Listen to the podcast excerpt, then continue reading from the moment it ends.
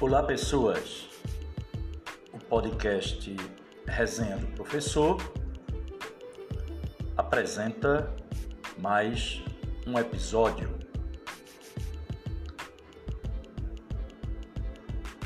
O podcast está com um projeto que consiste em ouvir cidadãos e cidadãs pedrenses que há muito tempo tenham saído da nossa pedra querida e tenham organizado suas vidas em outras cidades, em outros estados, em outras regiões, em outros países, enfim, os chamados pedrenses estrangeiros.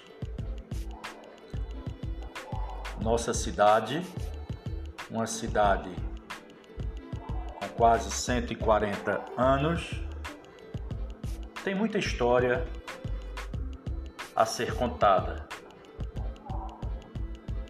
Tem muitos fatos ocorridos. Tem muitas pessoas que marcaram uma época ou ainda marcam pessoas que já não estão mais nessa dimensão terrena, mas ficaram nas lembranças de muitos dos pedrenses. Então, a ideia é exatamente resgatar as lembranças. Podemos, através dessas conversas com esses pedrenses que estão distantes, às vezes não é nem uma distância geográfica, mas é a distância mesmo de visitar a pedra. Então, hoje nós já iniciaremos uma conversa com um pedrense, professor, poeta também, Poeta premiado, por sinal, premiadíssimo. E talvez a geração jovem, a geração X, geração Y, são essas gerações mais novas, provavelmente não conhece o Petrense que nós vamos entrevistar ou vamos ouvir, na verdade, suas histórias, suas lembranças. E esse é o propósito do nosso projeto, do projeto Resenha do Professor, ao ouvir pedrenses que nos deixaram a nossa cidade já há algum tempo ou há muito tempo. Pois bem, o pedrense ilustre da vez, o primeiro nesse quadro é Carlos Alberto de Assis Cavalcante,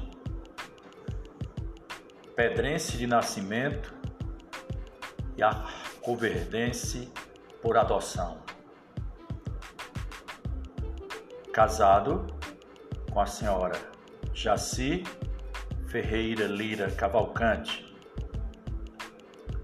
professor do Centro de Ensino Superior de Arco Verde, na área de letras. Mestre em Teoria da Literatura pela Universidade Federal de Pernambuco.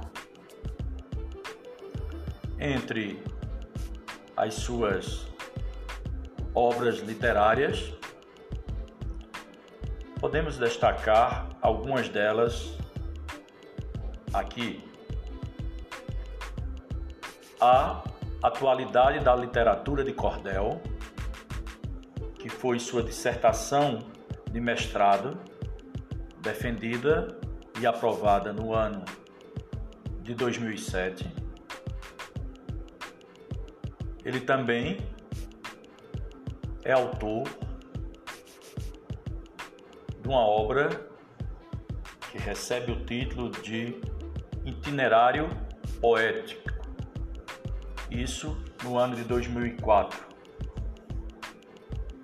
Uma obra de poesias.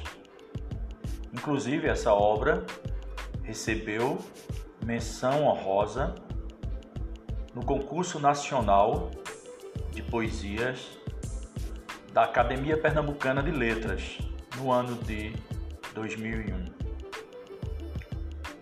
Também faz parte de suas obras As Cintilâncias Poéticas, obra bem recente do ano de 2019. O nosso entrevistado, professor e poeta Carlos Alberto de Assis Cavalcante. Tem várias premiações nacionais em concursos de poemas, sonetos e trovas. Foi laureado com a medalha Machado de Assis pela Academia de Letras e Artes do Rio de Janeiro, cidade maravilhosa.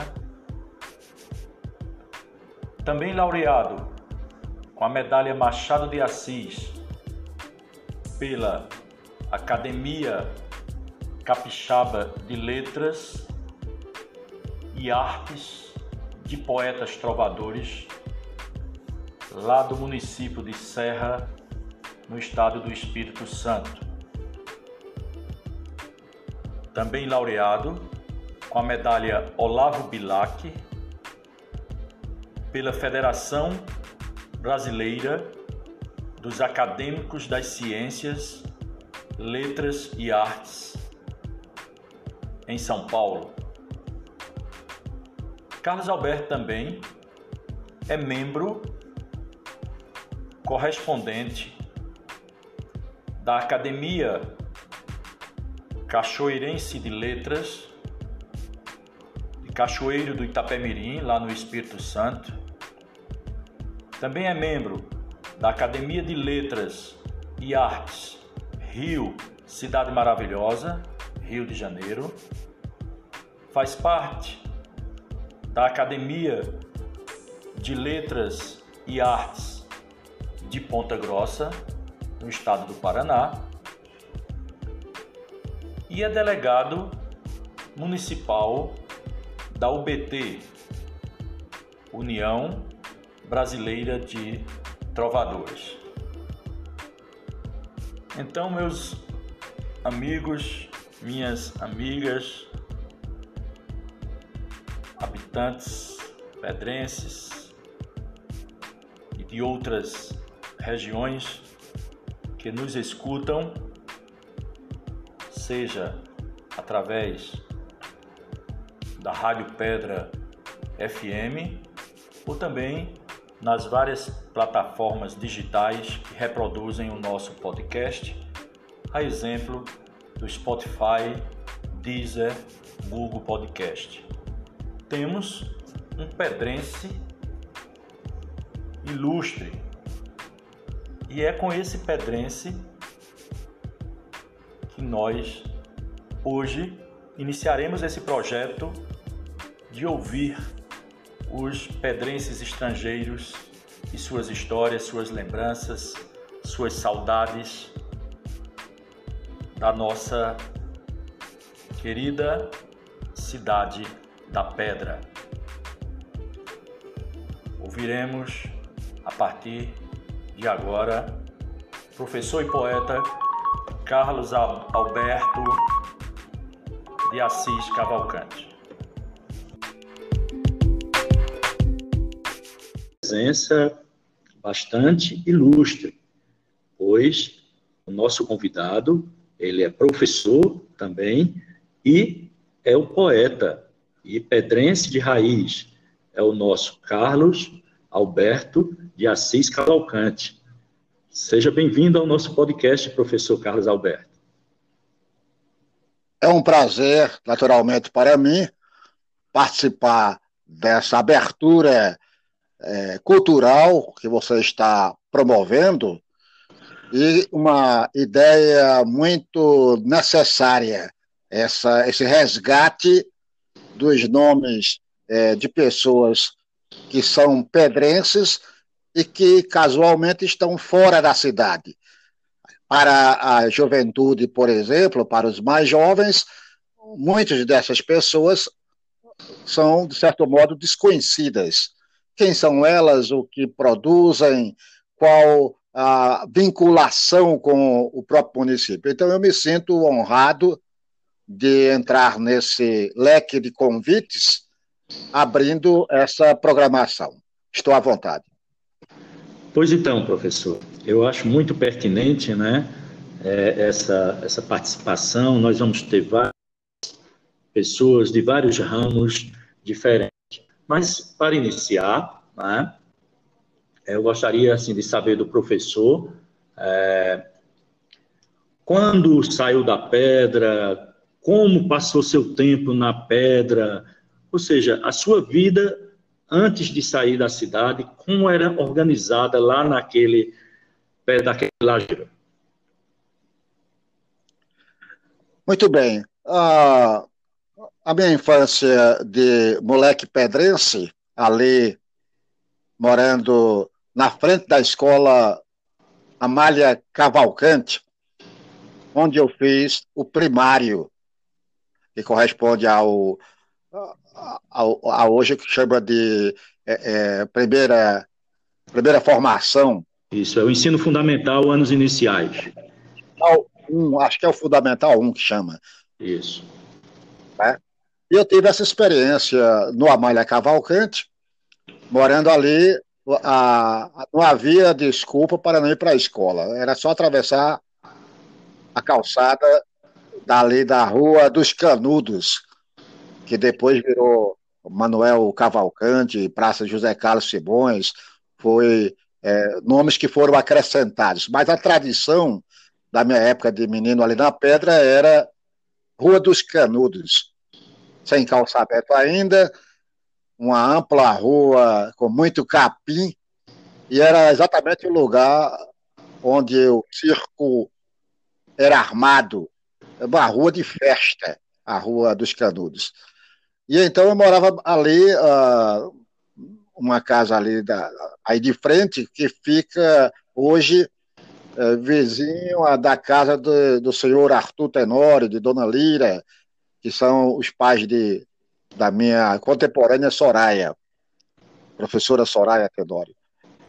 De modo que uma família pequena, nós três, três irmãos, os nossos pais, são as pessoas de referência da nossa infância, e uh, meu pai, uh, trabalhador, uh, vendedor de carne retalhada daquele açougue ali da Rua dos Canudos, açougue público, minha mãe uma cuidadora nossa, é, muito é, dedicada. E então é uma família pequena, mas nós fomos nos enraizando ali das amizades. E é, eu tenho essas lembranças saudáveis da minha infância na pedra, da minha adolescência, até chegar à juventude, quando então saí por questões de é, ampliar os estudos. Nós terminamos do outro Amália, que hoje chama Donino, que fica na beira da pista. Esse foi onde fizemos o fundamental, o que corresponde ao Fundamental 2, que é o ginásio da época. E então ali nós tivemos a nossa conclusão de, digamos, nono ano, de, eh, segundo o Fundamental 2. Seria o ginásio da época, uma festa marcante naquele auditório ali. E é, são lembranças que são recorrentes na nossa experiência de vida aí na Cidade da Pedra, época em que a gente tinha mais tempo de brincar com a ludicidade da própria criatividade. Você veja que é, essas histórias de celular, de brinquedos movidos a pilha, não existia naturalmente. A, a criatividade era quem predominava. O, eu me lembro que a gente fazia, imitando os adultos, aí da Pedra, também na rua, a Rua do Canudo, dos Canudos, de fato, é uma rua é, histórica da cidade. Aí também havia a, a cavalhada, que era uma espécie de, de Olimpíada entre o pessoal do lado azul e do lado vermelho, e era uma coisa interessante com os, os cavaleiros, os cavaleiros montados para é, é, tirar uma argola com uma vara montados do cavalo e em movimento. E a gente imitava isso fazendo cavalo de galhos de daquela famosa canafístula, que a gente chama canafista. Isso.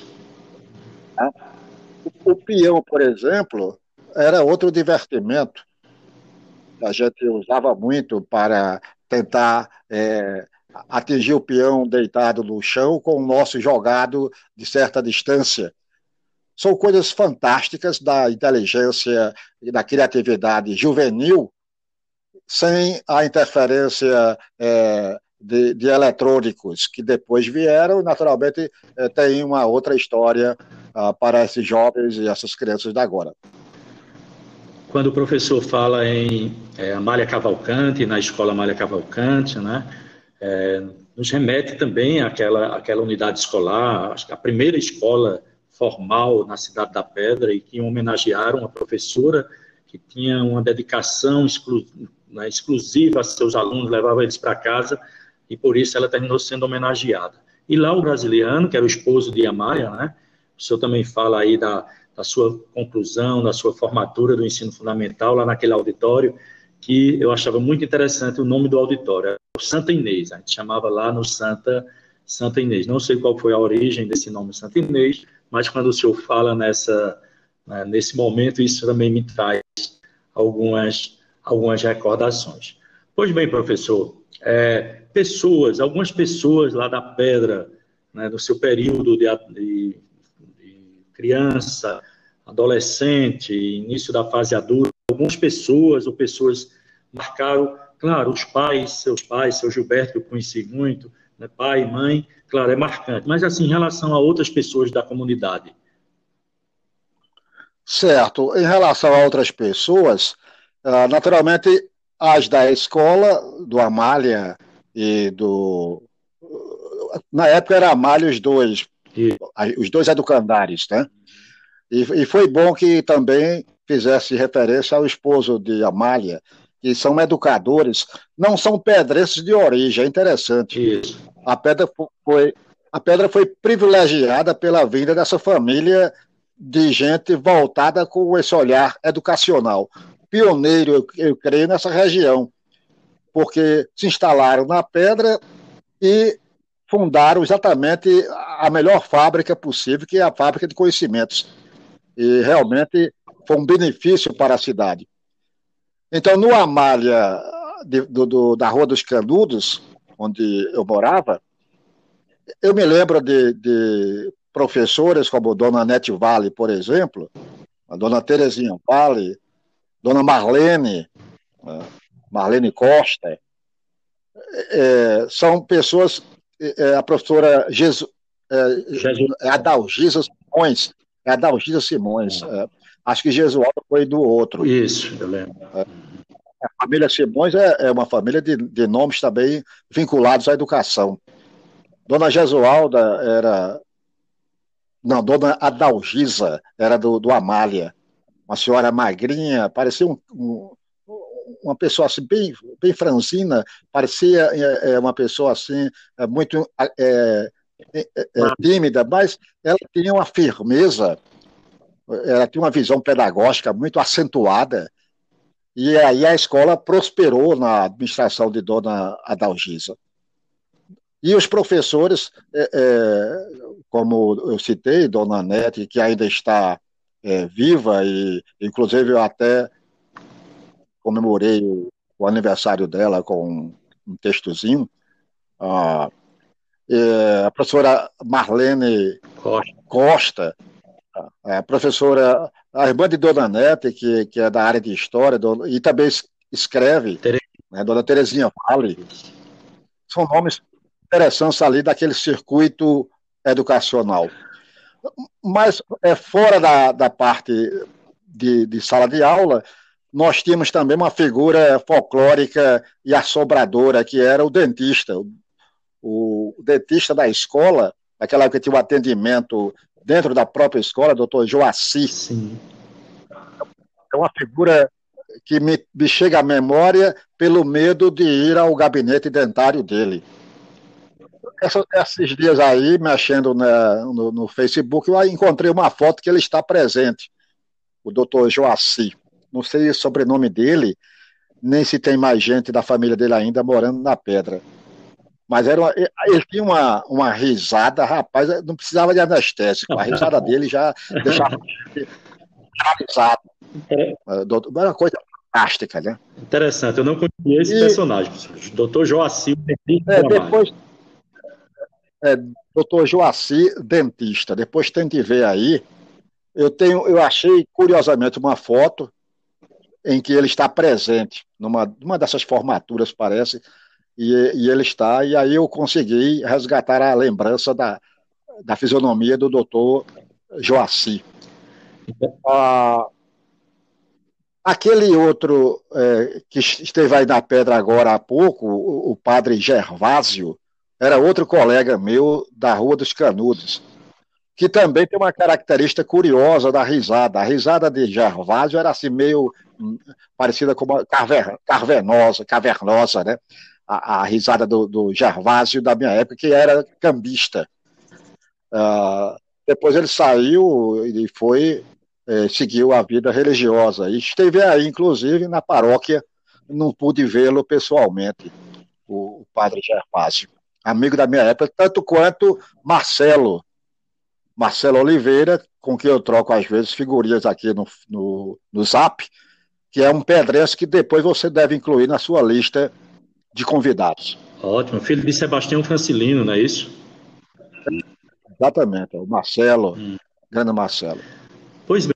Ah, da outra escola, aproveitando a embalagem, eu me lembro na época da formatura, a presença do poeta Zé Firmo, como acho que devia ser o Paraninfo, alguma coisa. Ele estava compondo a mesa. E eu fui, inclusive, o orador da ocasião de, de, dessa formatura e me lembro dele lá compondo a mesa. Eu tinha uma admiração vendo o Zé Firmo ali na frente da cooperativa agropecuária, ali de frente, de frente do prédio da prefeitura. E, e aí o, o, poeta Zé Firmo, que eu não me aproximava muito assim por timidez, eu era moleque, mas ele também com aquela roupa de paletó e gravata afastava um pouco a nossa proximidade. Mas estava ali um poeta pedrense de, de, de renome, tanto quanto o outro que eu não conheci pessoalmente, o Ulisses Diniz. São poetas pedrenses do, do, da primeira metade do século XX. O Zé Firme chegou a publicar quatro livros. Eu fiz um trabalho agora, eu vou até passar, acho que eu passei para você, sobre o, o Zé Firmo, né? Zé Firmo da Pedra. Esses nomes assim que vão compondo a nossa história de vida no, na Cidade da Pedra, até quando tivemos que sair por essas questões de ordem de continuação dos estudos. E o professor aí já lembrou de muita gente, né? Muitos dos que o senhor lembra também também lembram, né? É, e em relação a lugares, assim, lá da Pedra ou da zona rural, aqueles lugares que a gente guarda na memória, tem algum significado especial? O senhor tem essas, também essas lembranças lá do nosso município, da nossa cidade da Pedra? É, eu, eu posso citar em relação à zona rural, a gente frequentava, acho que ainda hoje existe, o sítio Large, que, que, que foi do pessoal dos Macambira.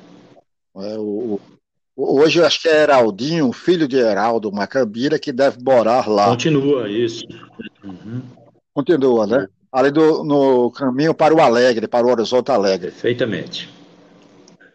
Um local de nossos, nossa frequência ali, com os primos, o Paulo Holanda, a Maria Luísa. O... Então era, era um local bem legal, bem assim, é, rural, é, é, bucólico, porque a gente frequentava e aí eu tinha essa experiência é, com o lado mais matuto da, da vida rural. Muito bom ali. Uh, na cidade, uma senhora é, parente de Adelmo, do tio, Dona Blandina, é um nome inesquecível. Ela era uma senhora de, de riso fácil, muito contente, apesar da, da idade avançada, mas ela ela extravasava energia que nem, nem todo jovem tem. E ainda tinha mais o talento de fazer é, um bolinho que o pessoal chama bolo de, de saia, parece que é assim, um bolinho redondinho, e cocadas. Menino, pense, visitar a casa de Dona Blandina era sair de barriga cheia de bolo e cocada. Ela morava onde, professor? Em qual rua? Ali na, onde chama a bomba, né? Ah, ali daquele setor. Isso. Uhum aquela parte ali. Perto de Josué. Onde, onde morava. Ali morava o pai de, de Adelmo, seu Josué. Uhum. Morava o meu tio Álvaro. E nessa casa do meu tio Álvaro tinha a dona Blandina, que tenho a impressão que era a mãe da esposa do meu tio Álvaro. E a gente saía ali da Rua dos Canudos e ia para lá a pé mesmo andando. E tinha a felicidade desse, desse lanche garantido, saboroso feito um lanche caseiro de primeira. Ela colocava, fazia a exposição do, no, no, nos frascos é, transparentes, botava na janela para vender o, a cocada dela. E eu pense numa, numa memória fabulosa de coisas agradáveis na cidade da Pedra. O professor, o senhor fala aí, morava ali na Rua dos Canudos, né? Eu também tenho essa memória. Nós temos é. muitas ruas né, a Rua dos Canudos, a Rua da Cadeia, a Rua, a Rua da Palha, né? O Beco, o Beco é, do Dentinho, a Rua do, Rua do Cemitério. Era muito interessante essas denominações. Eu ainda me refiro a essas denominações porque vem na memória e é fácil de, de localizar. Uma das ruas que eu achava assim, mais emblemáticas era a Rua da Palha, que era uma rua que a gente sabia que existia, mas apesar da pedra ser pequena, era uma rua que nós não, eu pelo menos não frequentava até aí na minha infância, na minha adolescência, mas sabia sempre da existência da rua da Rua da Palha. É interessante, Rua da Usina, né, que tinha aquela unidade que beneficiava algodão, fabricava farelo. Isso. Então, as ruas também são muito importantes, mas a Rua dos Canudos, de fato, é bem marcante. Né? É marcante, exatamente. Essas outras ruas, ah, naturalmente elas têm a sua, a sua importância.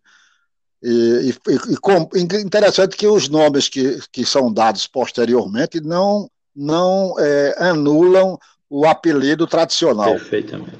Que a Rua dos Canudos depois virou, parece que Rua Capitão Manuel Leite. Isso, é Capitão Manuel Leite. E, ali abaixo, de frente onde morava, é José Carlos. Praça José Carlos Simões. Praça é, Praça José Carlos Simões. Isso, isso.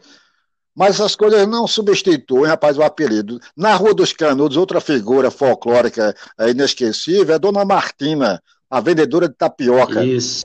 Ela, ela preta, tapioca branca e convivia muito bem, sem nenhum risco de racismo.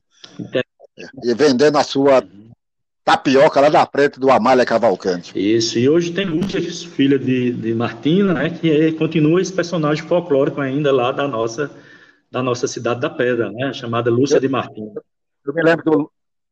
É a Lúcia, eu me lembro da Lúcia e do Lula. Né? O Lula parece que está por aí na Pedra. continua naquela mesma vida lá na Pedra. Ah, temos o Luciano, que é mais novo, Isso. o Luciano, que está lá no Rio de Janeiro, que em breve será um dos nossos entrevistados também. Luciano, que era um... é, né? e ele hoje está no Rio de Janeiro, mas em breve conversaremos. Bem, professor, a conversa está muito boa, nós ainda temos alguns minutos. E, e hoje, professor? Né? Como é que está organizada a sua vida hoje? Nós temos aí uns 10 minutos para o senhor concluir esse, esse presente Pronto. atual. O outro, o outro lado da moeda. esse outro lado da moeda foi minha vida escolar aqui em Arco Verde, para a conclusão do que a gente chama hoje ensino médio. É, depois entrei para a faculdade, né, onde fiz o curso de letras. Ah, também é, participei do concurso da própria faculdade para então me tornar um professor titular. Casei com a senhora Jacir, né? Ferreira Lira. Não temos filhos, temos só uma, uma cadelinha adotada, a Pupi, uhum. que é a nossa mascote. A Pupi é, é, famosa aqui na, na redondeza. Ah, e ampliei minha ligação com a área de letras, tanto na experiência como aluno no curso de letras, onde eu tive a felicidade de aprender muito com uh, o professor Zé Rabelo de Vasconcelos, por exemplo, que era o homem ligado à literatura, com Gilberto, que hoje é o meu colega de trabalho, veterano também, lá na faculdade. E depois uh, de aluno, também me tornei integrado ao quadro de professores. Fiz, no período de 2005 a 2007, o mestrado lá na Universidade Federal e retornei para o batente da vida educacional, tanto no, na escola pública, o, o concurso foi é, do, paralelo, quase os dois geminados, um, um municipal para a autarquia e o outro estadual para a escola é, industrial de Arco Verde, onde eu me aposentei agora há pouco. A faculdade ainda estou a concluir esse tempo de e trabalho. a vida de poeta.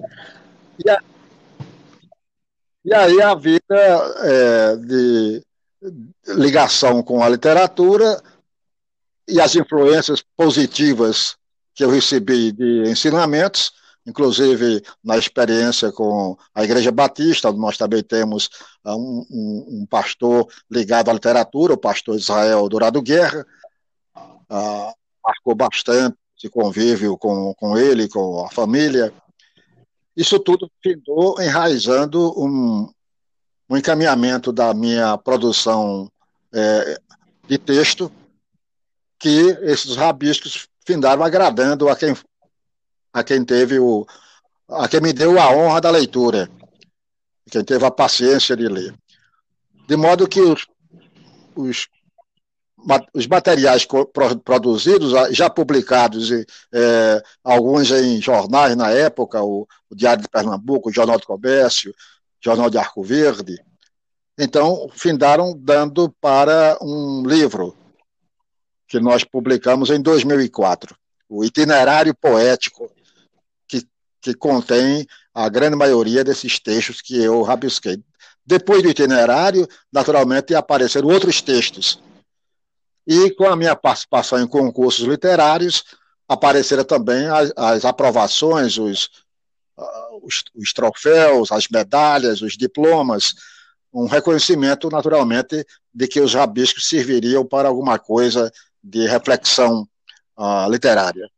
E aí está o professor Carlos Alberto, também metido a poeta e, naturalmente, feliz por ter esse laço de, de leitores, essa larga margem de leitores, que naturalmente é, aprovam os meus rabiscos e me estimulam a continuar nessa, nessa área. Temos alguma coisa aí falando da nossa querida pedra, algum, algum trabalho que possa disponibilizar agora para nós ouvirmos ou fica para outra oportunidade?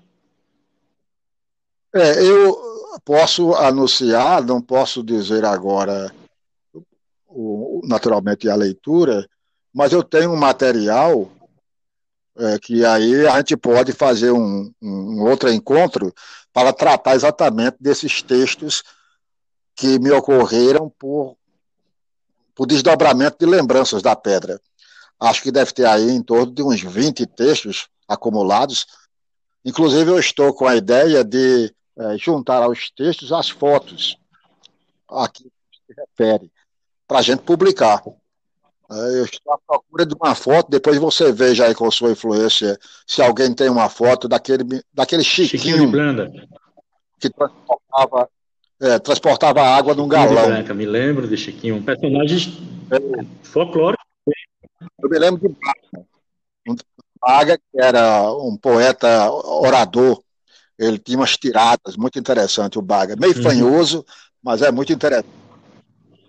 E o Chiquinho Rapaz, ele é folclórico porque ele transportava na, nos ombros dele aquele, aquele galão, aquela, aquela vara segurando duas latas d'água e fazia entrega é, nas casas que naturalmente compravam água a ele ou encomendavam. Professor. Uh, Martina. Professor, e, e Chiquinho tinha uma, uma coisa é, curiosa, né? Ele tinha toda uma indumentária, digamos assim, né? Ele usava umas roupas, ele, ele era diferente ele era diferente é. naquela época, ele era é. né, um bom chapéu. Ele era muito, muito e, usado na época, né? Para padrões. É, e, é, para os padrões é, é, tradicionais de, de, vestimenta. Mas é muito interessante. Martina, por exemplo, tem um texto que, que se refere a, sua atuação como vendedora de, de cocada.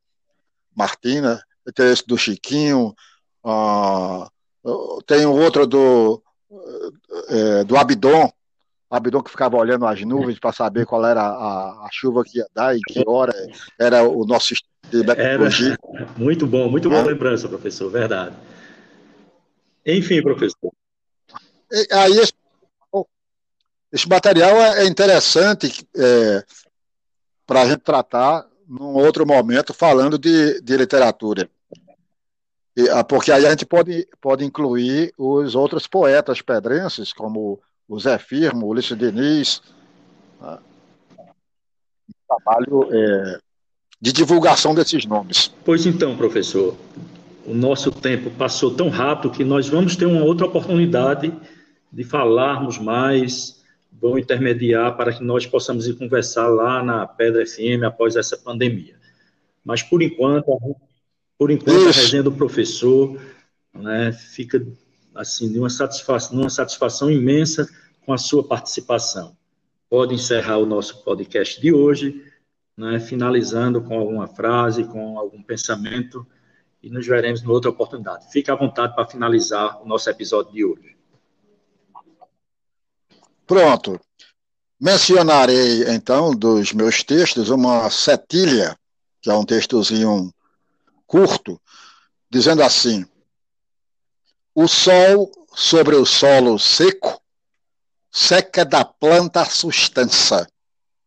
Sobra pedinte no beco, falta comida na pança. Só uma certeza não some, quem feliz seca não come, do sertanejo a esperança. Após essa nossa conversa com o professor e poeta pedrense Carlos Alberto de Assis Cavalcante, conversa inclusive muito interessante é, a respeito de fatos, de memórias, de acontecimentos, de lembranças que o professor nos relata sobre período em que viveu na Cidade da Pedra, nós também aproveitamos para falar de algumas lembranças. Há 54 anos, eu nasci na Cidade da Pedra, inclusive a não foi no, no hospital. Nasci ali onde hoje mora a querida Lourdes Vaz.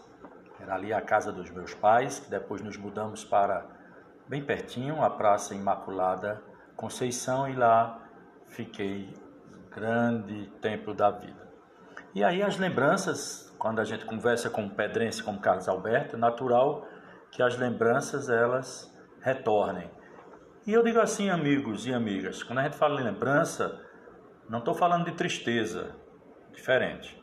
Lembranças de pessoas, lembranças de acontecimentos, lembranças de um tempo, mas não significa que essas lembranças elas trazem tristeza. Não é esse o nosso objetivo. Ao contrário, nosso objetivo é trazer informação, trazer alegria. Então são lembranças que nos trazem né, boas recordações. E aí eu lembro particularmente, né, nas minhas lembranças, o professor Carlos Alberto até lembra de alguns personagens, ele lembrou de Chiquinho, é, lembrou de Martina, né, lembrou de Baga. Para os jovens que estão ouvindo, talvez não façam nem ideia de quem sejam essas pessoas. Mas essas pessoas eram pedrenses, são personagens da nossa história. E aí eu também acrescento nessas lembranças da pedra Jurandir. Jurandir era um personagem que ficou gravado na minha mente. Ele era, ele não falava, ele era surdo mudo, né? E vivia mais ou menos aí na Praça Imaculada Conceição, tinha um sinuca, tinha uma padaria, ali onde hoje funciona uma pizzaria. Enfim, era um lugar bem movimentado da pedra. E Jurandir era o mudo, como assim a gente chamava. Naquela época não tinha essa coisa do politicamente correto.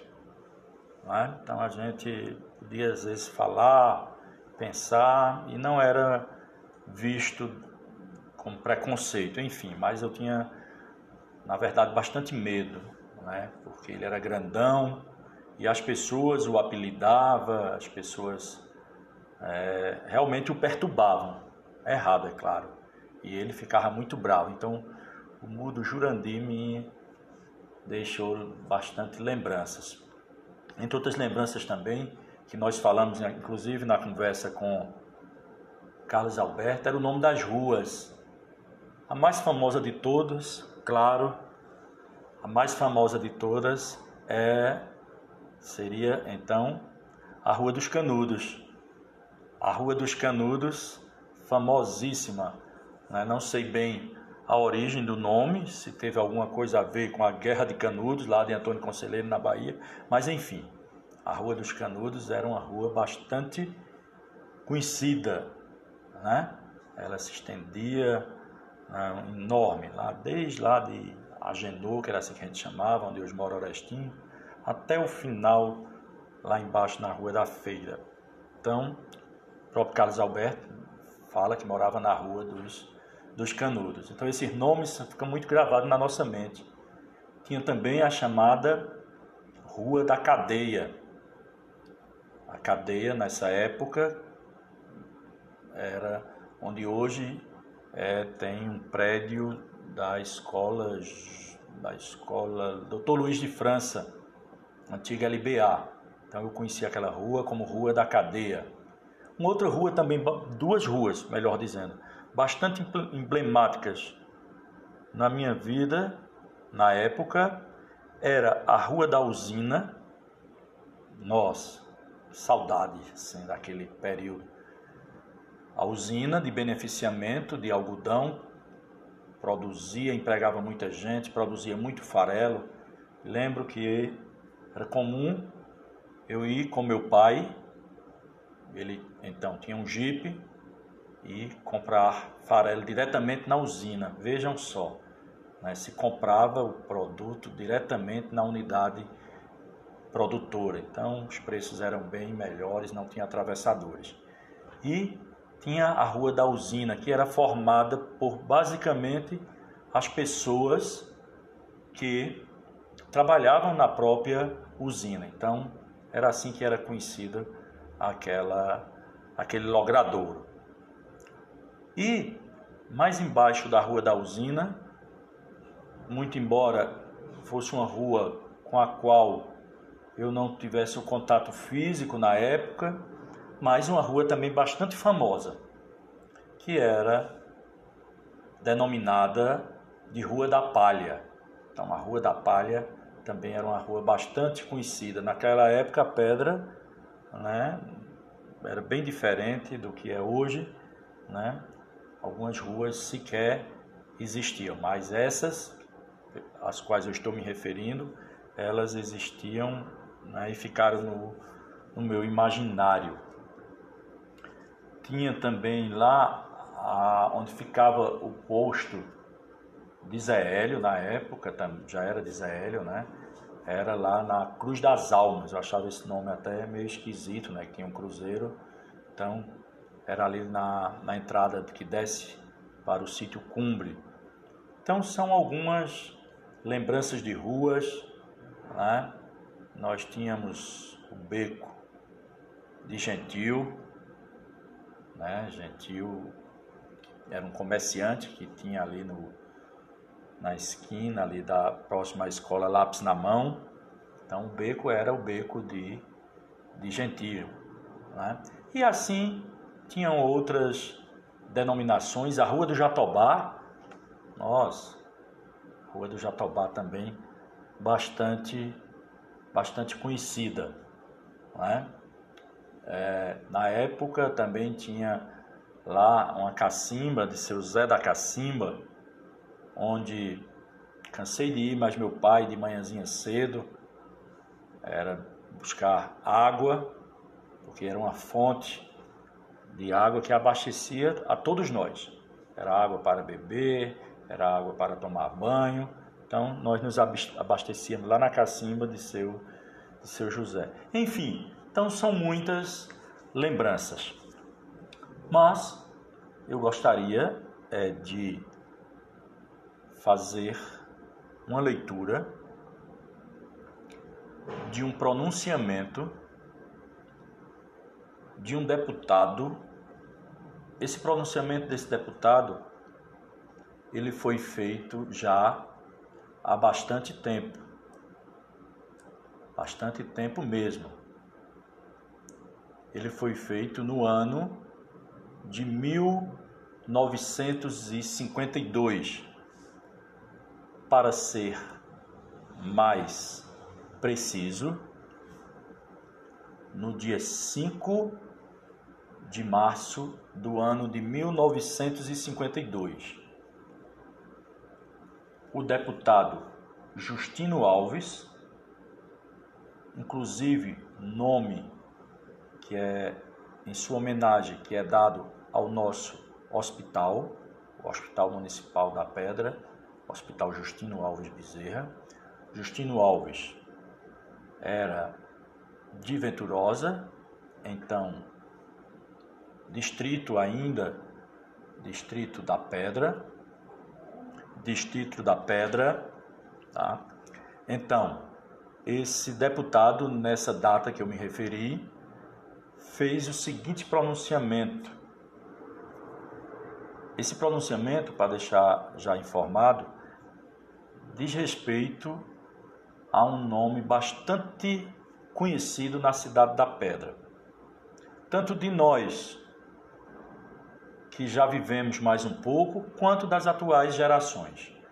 Nesse sentido, tanto os mais vivedores quanto os jovens, esses nomes são bastante conhecidos, independe de idade. É o nome Amália Cavalcante e o nome brasiliano Donino. E esse pronunciamento do deputado Justino Alves fala exatamente desse casal, de Amália e de brasiliano, que são, respectivamente, os nomes de duas escolas da cidade da Pedra, a Escola Amália Cavalcante, da Costa Lima, e a EREM, Escola de Referência do Ensino Médio, professor brasiliano da Costa Lima. Mas quem foram essas pessoas? Quem foi esse casal? garanto para vocês que eu não conhecia essa história até o ano de 19, até o ano de 2012. Acredito que 2012, sim, quando estava como gestor da escola Amália Cavalcante.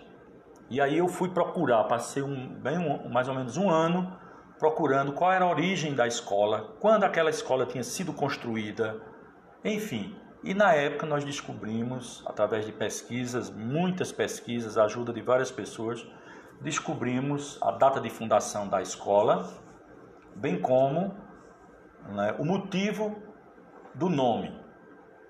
Motivo do nome Amália Cavalcante. Descobrindo o motivo do nome Amália Cavalcante, naturalmente descobrimos também é, a história do casal Amália e Brasiliano. Então, o que eu gostaria de ler para vocês agora é esse pronunciamento de Justino Alves que nos dá hum, informações muito relevantes de quem foi Amália, de quem foi Brasiliano. Pois bem, Justino Alves assim começa o seu pronunciamento. Senhor presidente, da Assembleia Legislativa do Estado de Pernambuco, senhores deputados, ontem, lendo o Diário Oficial, tive a satisfação de verificar que, figura, que figurou em primeiro lugar o ato do governo que mandou desse o nome de Amália Cavalcante da Costa Lima ao grupo escolar ultimamente construído na cidade da Pedra. Senhor presidente, senhores deputados, ninguém mais do que eu conheço a razão da homenagem merecidamente prestada pelo governo do estado àquela professora. A professora Amália Cavalcante da Costa Lima, senhor presidente, senhores deputados, exerceu as suas funções no município da Pedra no longo período de 17 anos, isto é, do dia 20 de setembro de 1897 a 10 de outubro de 1914. Ali também, o seu esposo e companheiro exerceu as funções do magistério público naquela cidade, o professor brasiliano da Costa Lima, durante longo período de 13 a 14 anos. Segue o deputado. A professora Amália Cavalcante da Costa Lima não era somente a educadora proficiente, mas era ao mesmo tempo a protetora dos pobres da então Vila da Conceição da Pedra. Conheci de perto, diz o deputado, a sua atuação como professora daquela cidade do meu município. Ela convidava mesmo aos pais de família, às vezes residindo a seis e sete léguas de distância, ali entregarem crianças as quais ela as recebia em casa, hospedava e educava durante anos a fio. Não exercia somente o magistério, educando as crianças, como também exercia a medicina, isto é, preparava e distribuía gratuitamente aos doentes pobres doses homeopáticas e sempre com real proveito quando os pobres iam à casa daquela professora pedir-lhes os remédios para seus doentes.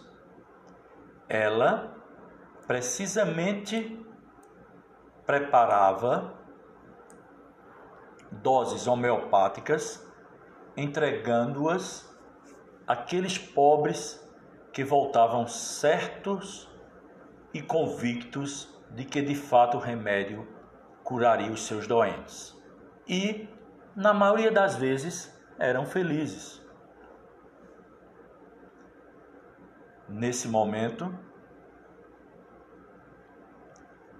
o deputado é aparteado por o, por o também deputado senhor Oswaldo Lima Filho, que diz: Agradeço com profunda emoção, em nome da minha família, as palavras generosas com que Vossa Excelência dá depoimento sobre uma modesta educadora pernambucana, depoimento que é por demais valioso e honroso para os descendentes da educadora ora homenageada.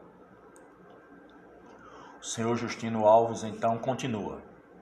Agradeço e registro com prazer o a parte de Vossa Excelência. Amália Cavalcante da Costa Lima, senhor presidente, senhores deputados, era uma mestra caritativa, simpática e boa, e crescia dia a dia na admiração daquele povo de quem se tornou verdadeiro ídolo dela, podemos dizer, foi uma santa mulher. Como professora, tinha em si o saber, a paciência, o respeito, a compostura, a energia disciplinada e o afeto acolhedor. A correção nos hábitos, a delicadez no trato, a distinção nas maneiras o salutar exemplo de uma vida edificante, quer nos íntimos recessos da família, quer na arena descoberta da sociedade. Eram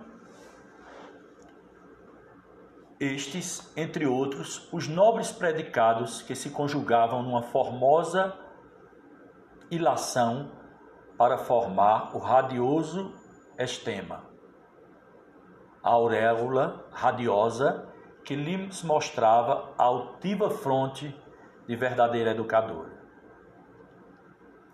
Ex-presidente, as virtudes que ornavam a mulher professora Amália Cavalcante da Costa Lima. Continuou o deputado dizendo: Agora estudemos Dona Amália como esposa e mãe. E nela vamos encontrar a santidade no lar, pobres de bens materiais da vida, ela e seu esposo, mais rico dos bens espirituais, da dignidade mais perfeita e da apurada honra, prometeu a Deus tudo fazer pela educação dos filhos, de forma que não sofresse solução de continuidade, na sublime missão de educar, enquanto, enquanto existissem os frutos de suas entranhas.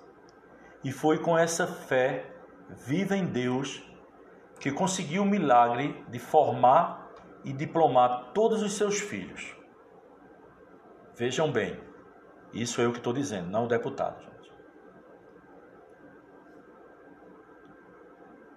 Amália teve filhos em número de dez, sendo cinco homens e cinco mulheres nos diversos ramos da ciência.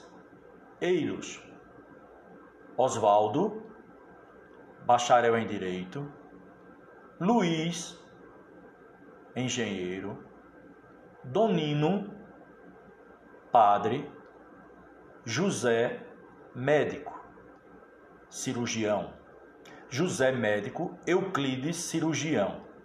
Esses foram os cinco filhos e suas profissões. E as cinco mulheres, todas professoras. Como naquela época era né, um orgulho ser professora. Pois bem, gente, esse é um breve histórico dessa pessoa que dá nome à Escola da Pedra, escola essa que de 1952 para cá, todos, ou grande parte das pessoas da nossa idade passaram por aquelas bancas daquela escola. E assim, nós iniciamos falando desse passado, desses homenageados, dessas pessoas ilustres da pedra. E hoje tivemos o prazer de conversar com Carlos Alberto de Assis Cavalcante.